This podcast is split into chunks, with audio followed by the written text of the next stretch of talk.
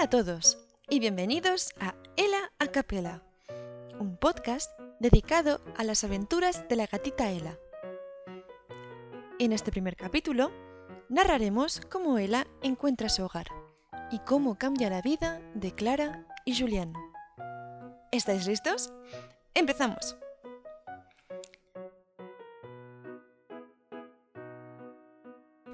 En Marsella, el 31 de marzo de 2021, Ella y su hermano gemelo llegaron al mundo rodeados de circunstancias bastante desagradables.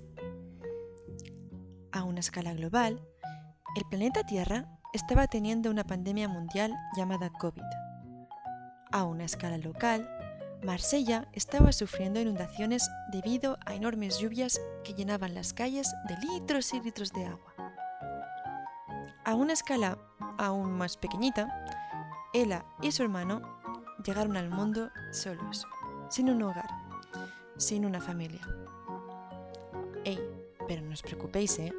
Porque esta no es una historia triste. Os prometo que tendréis vuestro final feliz. Sigamos.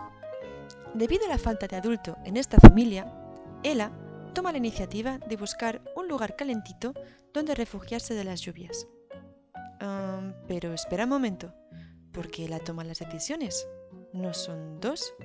¿Por qué su hermano no dice nada? ¿No son normalmente los personajes masculinos los que protegen a los femeninos? Mm, bueno, en realidad, esta historia tiene un girito interesante que descubriréis en el capítulo 2. Pero de todos modos, mm, ya está bien, ¿no? Los cuentos deben cambiar. Y de hecho, entre estos dos personajes, os prometo que Ella tiene mucha más rebeldía y poder de decisión que su hermano gemelo. en fin, ¿dónde estábamos?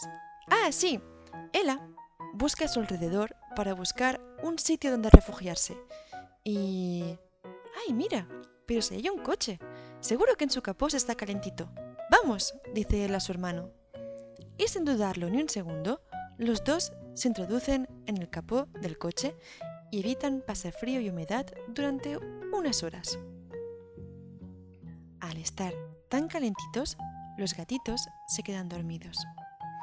Tan dormidos que no se dan cuenta de que alguien ha entrado en el coche y ha puesto en marcha el motor. El propietario del coche tiene visita con el mecánico ese mismo día porque una pieza no funciona correctamente.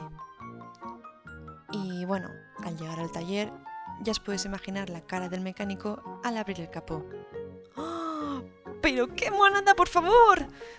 Le sale del alma al mecánico al ver los gatitos. Al escuchar eso, él se despierta de golpe. ¡Oh, no! ¡Humanos! ¡Han pillado nuestro escondite! ¿Y ahora qué? Seguro que nos castigan por dormir en un coche que no es el nuestro. ¡No puede ser! ¡Tenemos que hacer algo! se dice Ella. Y en ese momento, ¡pum! Ella salta encima del mecánico y empieza a correr y a correr. Ajá, humano, no te esperabas que fuera tan rápida, ¿eh? se dice Ella mientras corre como una bala. Sí, sí, ya lo sé. Ahora mismo seguro que tienes la duda de si lo que has visto es un gato o una liebre. Si no fuera porque mi hermano se ha quedado allí, seguro que... Ah, espera, mi hermano se ha quedado allí. Oh, pero ¿cómo puede ser?